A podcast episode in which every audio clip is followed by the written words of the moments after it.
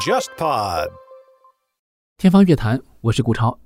受到 JustPod 的委托，插播一条招聘启事啊。JustPod 呢，也就是我们天方乐坛的制作公司，现在正在公开的招聘两位音频后期的这个人才。喜欢播客的朋友呢，并且呢也有一些节目后期制作的经验，包括一些对话的剪辑啊、音乐音效的编排啊等等，或者呢你是一位音乐制作人呢，有一些原创配乐的能力啊，呃，只要是基础的都可以。呃，欢迎您访问播客一下这个公众号，那么里面呢会有具体的招聘的信息，大家可以按图索骥。欢迎呢加入到 JustPod 的团队当中来。那今天这期节目呢，从我最近看的一本书开始说起。这本书的标题叫做《音乐的伤痛》，是广西师范大学二零一九年出版的一本译著，作者呢是瑞士的 Oldhauser Motier。那么这本书呢，是一位理疗师写的，里面呢包含七个跟音乐相关的小故事。那么其中呢有一个故事啊。叫冰雪下的钢琴，大概呢讲的是一个快要毕业的钢琴专业演奏者，他为了解决手部的伤痛，找到了作者，进行一些理疗，还有一些手的功能的康复。但是呢，这位作者呢，他同时也是一位精神分析的医师，通过梦的解析，他发现啊，其实这一位主人公，他并不是真正的爱音乐、爱钢琴。那么走上演奏之路，是因为他童年时候的一段阴影。虽然说他也可以靠这个谋生，但是要逼着自己去走职业的道路，走上舞台成为一位演奏家，恐怕是非常困难的事情。他内心当中也始终有一种抗拒感。最后呢，是在这位理疗师也是精神分析医师的帮助之下，这一位男子啊。他最后是哭着放弃了自己的职业梦想，成为了一位小学教师，过上了自己的生活，而他的演奏也变成了只为家人而演奏。那在故事的最后啊，作者有一句话说的挺好。至于他的手指，我想应该没有那么不情愿演奏了吧？因为我最近的一些个人经历吧，我也发现，其实我们人体的很多的机能。它和人的心理状态是非常有关联的，这种精神意志和肉体之间的连接，好像有点悬，但又实实在在。有的时候，因为你的内心当中潜意识有一种抗拒，会导致你的身体也出现很多的不适应。即便你强迫自己去做了这件事情，你也总觉得不顺手。那么这种事情呢，其实，在音乐界，我想也有很多的可能性。去探索。今天讲这个故事啊，并不是说这个故事非常的典型，我也不觉得这个故事有很强的借鉴意义，要告诉大家说每一个人要谨慎的选择职业啊，或者是对自己的这个钢琴道路啊，到底应该怎么样去判断啊，呃，都不是。我甚至也不是希望给大家一些治疗伤痛的建议，但是我想在生活当中有很多的伤痛，这些伤痛有的埋在心底。有的就在耳畔。真正能够被治愈、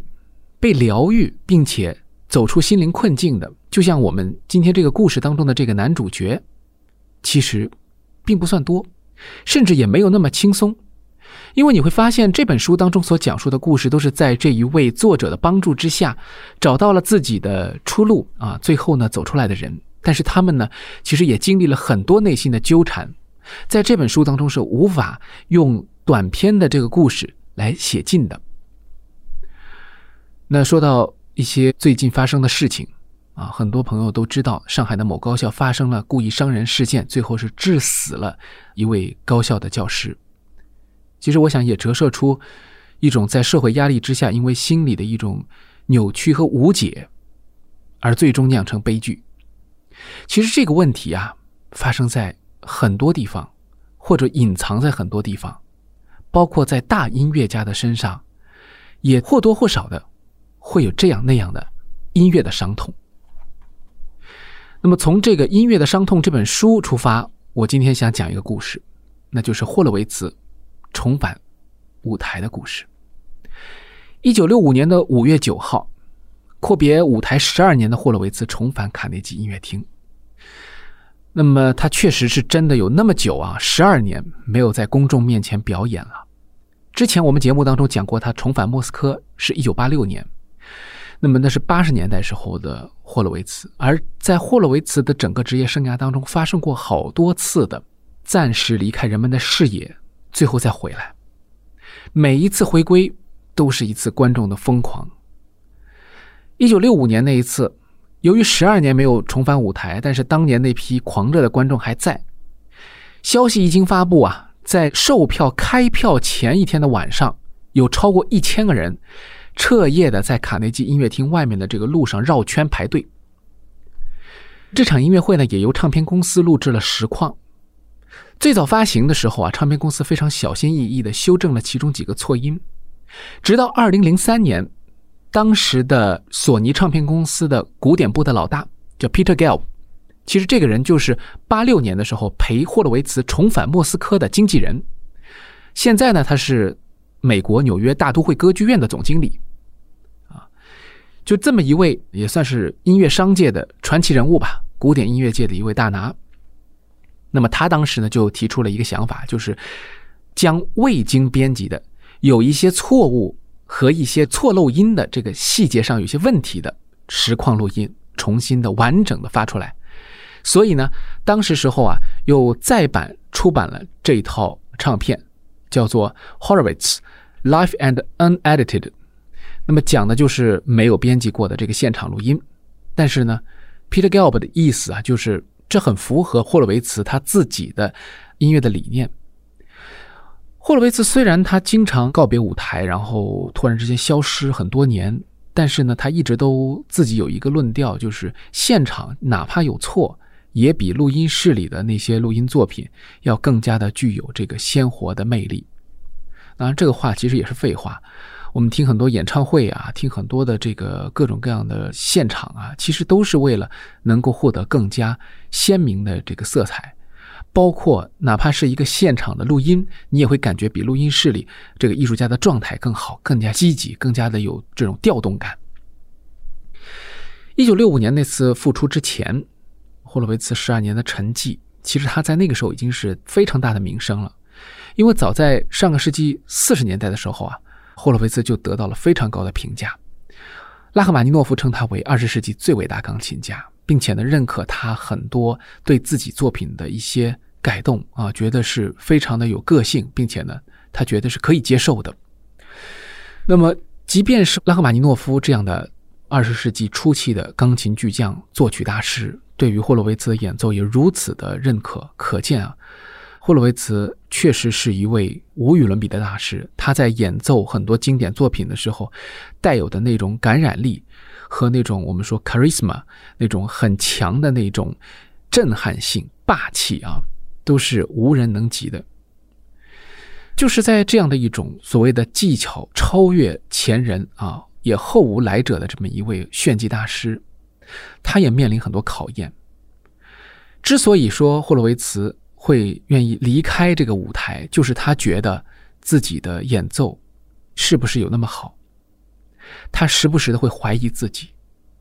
在这样的一个情境之下，霍洛维茨多次的离开舞台。早在一九三六年到三八年之间就有过一次，一九五三年到一九六五年之间又消失了十二年，然后是一九六九年到一九七四年之间，还有就是重返莫斯科之前，呃，他也休息过两年。那么对于一个钢琴家来说，每一年要拿出不同的演奏会的曲目。包括和乐团合作协奏曲，这是他们的最多的两项工作。当然还要举行一些可能大师班啊，或者是一些讲学啊，其他的一些活动啊等等。那么他们的这个每一年的活动应该是不会停止的，非常繁忙。那么在这样的繁忙的过程当中，霍洛维茨停止了好几次，就让人觉得他的心情确实不太稳定。但是我们也要理解他所面临的这个压力。这个是非常非常困难的一件事情，因为霍洛维茨他的这个内心是非常细腻的。往往一个大的音乐家，他都有非常敏锐的感触，他无法言说，他在某些场合之下无法去正面的表达自己的一种厌恶也好，不悦也好，而是要将自己最好的部分拿出来呈现给观众，调动自己的积极性。那我想这始终是一个难题。当然，每一次沉浸以后，霍洛维茨再回到舞台，总也能拿出一些令人震惊的东西。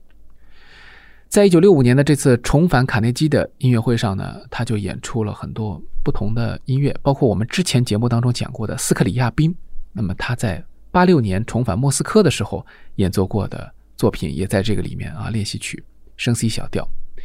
与此同时，他还演了肖邦，演了德彪西，演了舒曼等等啊。当然，舒曼。啊，童年情景是作为当时的一个返场曲，其实也表明了他对于这个舒曼的一种偏爱。从六十年代开始，一直到他最后的一段时光，霍洛维茨都把童年情景作为非常重要的一个作品，呃，体现出这个老爷子也是有很强的一种童心吧。艺术家都是这样敏感、脆弱，但又同时对于这些最纯真、最美好、最单纯的东西，始终抱有信念和向往的。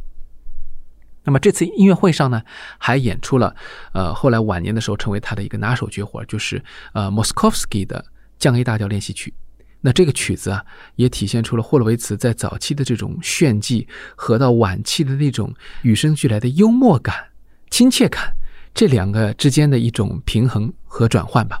这个曲子的最后的尾声部分有几个非常弱小的这个弱音，这些。极轻的音，往往都会让这个观众啊情不自禁的鼓掌，以至于掌声出来的过早，会淹没掉霍洛维茨最后那个音。但是霍洛维茨总也能用他的技巧，将那最最后面那个弱音，在掌声覆盖的情况下，轻轻的弹出来，并且给大家听到。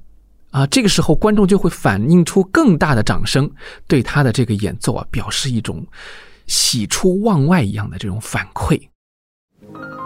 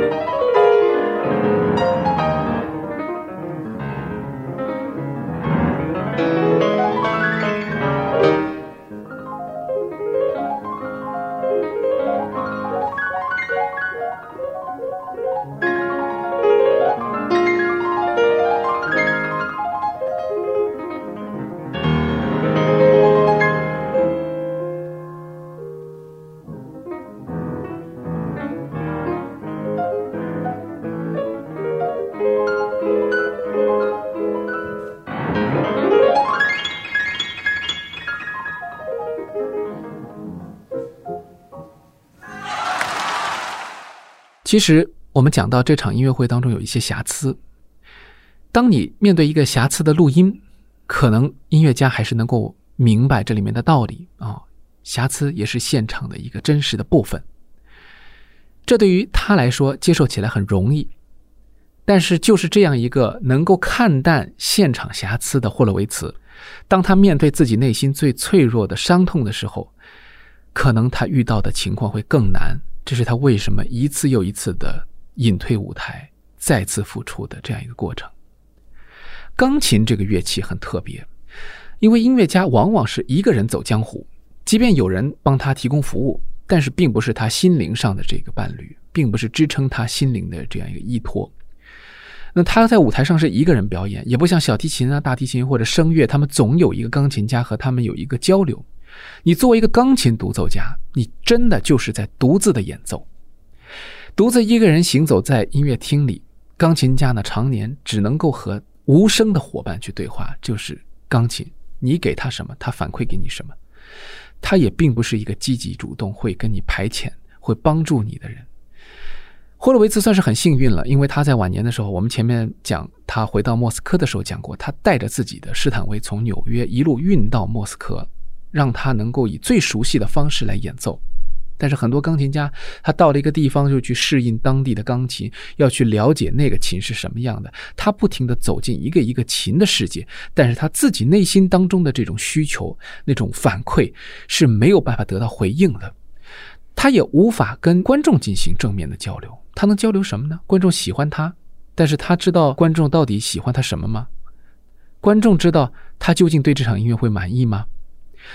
演奏者和观众之间的这种交流其实也是不对等的。他甚至于在演奏的过程当中，我们知道钢琴家是面对着钢琴，而钢琴是侧过来摆放的。他甚至无法去正面的去面向观众交流。他所有的一切的这种表演，说白了也都是为了取悦观众。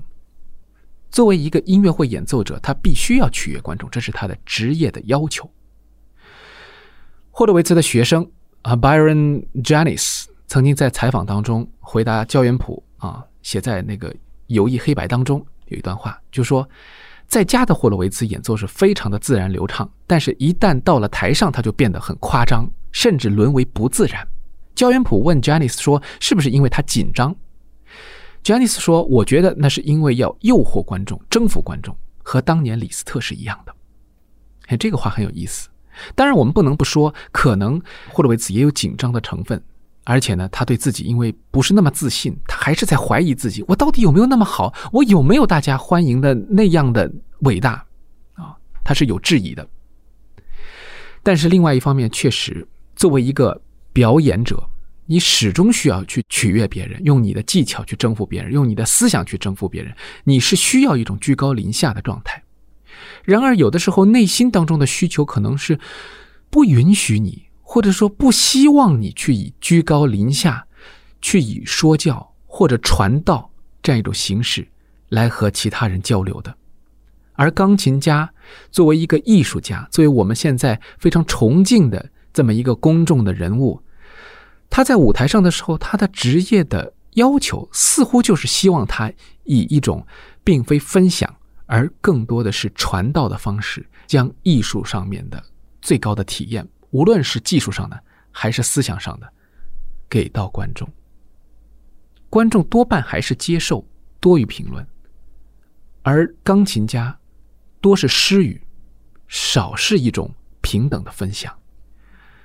当然，有的钢琴家他希望平等，他希望能够和观众一起分享快乐，但是毕竟你在台上，你就必须要提供。相应的一种所谓的价值，所以你说艺术家和观众是不是平等的？是平等的，人格上是平等的，甚至有些音乐家的风格朴实无华，他在演奏的时候非常的真挚，就像一个朋友在跟你聊天，这都是可以的。但是这也作为一种效果出现在了舞台上，当它成为一种效果的时候，艺术家和观众之间的一种断差就自然而然的产生了。霍洛维茨每一次重返舞台之前，都会有一个预先的预告，就是他想要录音。六五年重返之前，他在六十年代的时候为当时的哥伦比亚唱片公司录音，录制了一系列非常好的录音，以后获得了一些好评，才促成了他最后的重返舞台。其实，在八六年之前，八五年的时候，霍洛维茨也是有一次在纽约突然说：“哎，我想去录音。”于是他就去了德意志留声机唱片公司，录制了一张在纽约录音室的专辑。之后呢，就开启了他和唱片公司的合作，开启了他重返舞台。他八六年去了莫斯科之后呢，后来还有机会重返日本，开了第二次的这个音乐会。啊，因为第一次的时候呢，是在他八三年隐退之前，那么在日本呢得到了一个评价啊，日本乐评人说呢，霍洛维茨就是一个已经有裂痕的瓷器，啊，就是不灵了，也对他有很大的打击。当然，那次呢，据说也是因为他有遵医嘱啊，服用一些药物，对他的这个精神啊，对他整个人的状态产生了一些不好的效果。但是无论如何说，他后来能够重返，包括莫斯科，包括日本，其实都和他自己能够在短暂的精神上的挫折之后，重新拾起信心有关系。这种短暂的挫折，不是任何其他人带给他的，有的时候往往就是自己，而自己和自己打架的时候。也就没有人能够帮助他了。同样是在《游艺黑白》当中啊，焦元溥采访到了另外一位现在还在世啊，我们录制节目的时候还在世九十多岁的一位美国的女钢琴家斯兰切斯卡。那么这一位呢，呃，是非常神奇的一位老太太，她跟很多包括拉赫玛尼诺夫本人都学习过。这一位老太太和霍洛维茨当然是有很多交情的。那她就说啊，在一九六五年重返舞台之前那十二年当中，霍洛维兹在家里面也有弹琴啊，并不是说他完全就放弃了音乐。那么他在他家里的时候，就看到霍洛维茨啊，一边放着声乐的唱片。一边呢用钢琴模仿那种唱的感觉，啊，霍洛维茨其实他对于这个音乐的演奏的技艺，他的钻研是非常深入的。他所研究的一个目标就是，原先他的那种造句的方式、构造音乐的方式是一种纯器乐的思维，如何将它变成一种声乐式的造句、一种声乐式的构造，啊，这个是霍洛维茨能够把玩的、能够去钻研的。也就是说，他自己一个人在家的时候，他是非常沉浸享受的。他是一个喜欢音乐、热爱音乐、热爱钢琴的这样一位艺术大师。到了舞台上，种种的压力袭来，他的内心也动摇了。这么一个强大的人，一百年遇不到一位的钢琴家，也有如此的困境啊。当然，另外一面，最开始提到的《音乐的伤痛》这本书当中提到的一个非常有意思的点。这位作者提到过一句话，他说：“我想到了伟大的哲学家康德，他认为真正的艺术家美学态度是完全无私的，绝对纯洁，是不会掺杂我们庸俗的个人问题的。”那么这一段论调啊，我想在霍洛维茨身上也多半有一些折射。斯坦切斯卡说啊，霍洛维茨对于作品的这种钻研程度是不亚于任何人的。尽管他是一位非常遵循传统浪漫主义的这个演奏风格的一位钢琴家啊，我们之前的节目当中也提到过，霍洛维茨自己也说我是属于十九世纪延续至今的这样一个演奏啊。但是斯兰岑斯卡说，其实霍洛维茨练琴啊非常的细致，别人练一首曲子可能练半天，他能把其中的一句话拿出来练一下午，这种忘我的投入，那种逼近自己的极限的这样一种钻研。也体现了这位艺术家的纯粹性。纯粹与不纯粹，永远都没有那么纯粹。世事上的一切，都为我们每一个人带来深重的考验。当然，每个人的选择可进可退。逃避虽然可耻，但或许也有用。我想，很多的人现在都面临的很多心理的一些困境啊，无论是在面对这个世事，还是面对自己。但是，只要你有信念，只要你对纯粹的东西还抱有一些向往，我想这种力量一定会帮助你慢慢的走出来。当然，如果你能遇到《音乐的伤痛》这本书的作者这样好的，又是理疗师，又是心理咨询师，他或许可以更好的帮助音乐家去找到一个自己的路。那霍洛维茨在一九六五年的重返卡内基音乐厅的音乐会的现场，开场弹的是巴赫的一部作品，那这也是我非常喜欢的一首曲子，就是 BWV 五六四托卡塔柔板与副歌。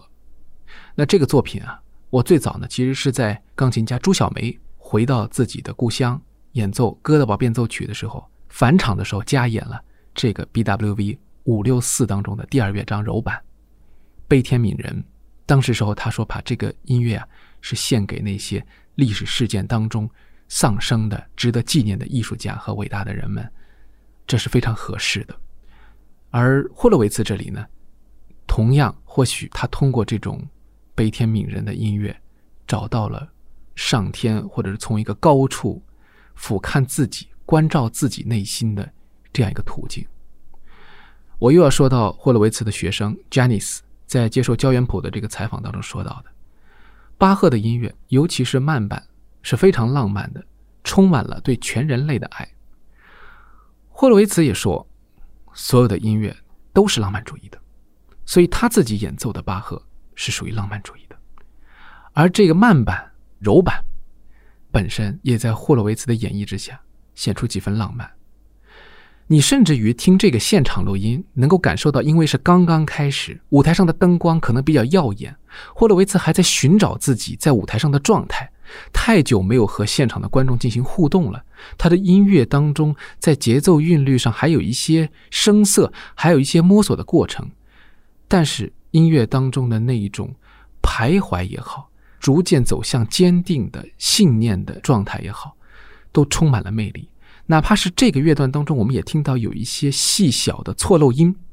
在这一个 unedited 的这个版本当中，未经任何的修正，所以你可以感受到真实的霍洛维茨。霍洛维茨也应该能够接受这样一个在二零零三年发行的唱片，即便他在八十年代就去世了。我想他如果能够知道自己曾经这个晚年使用的经纪人 Peter Gelb 能够主张说：“哎，我们的这个唱片就保留这个现场的真实原貌和乐迷们分享。”或许他也会感到有一点欣慰。好了，今天节目最后我们听到的就是这个柔版。那下期节目《天方乐坛》接着和您聊。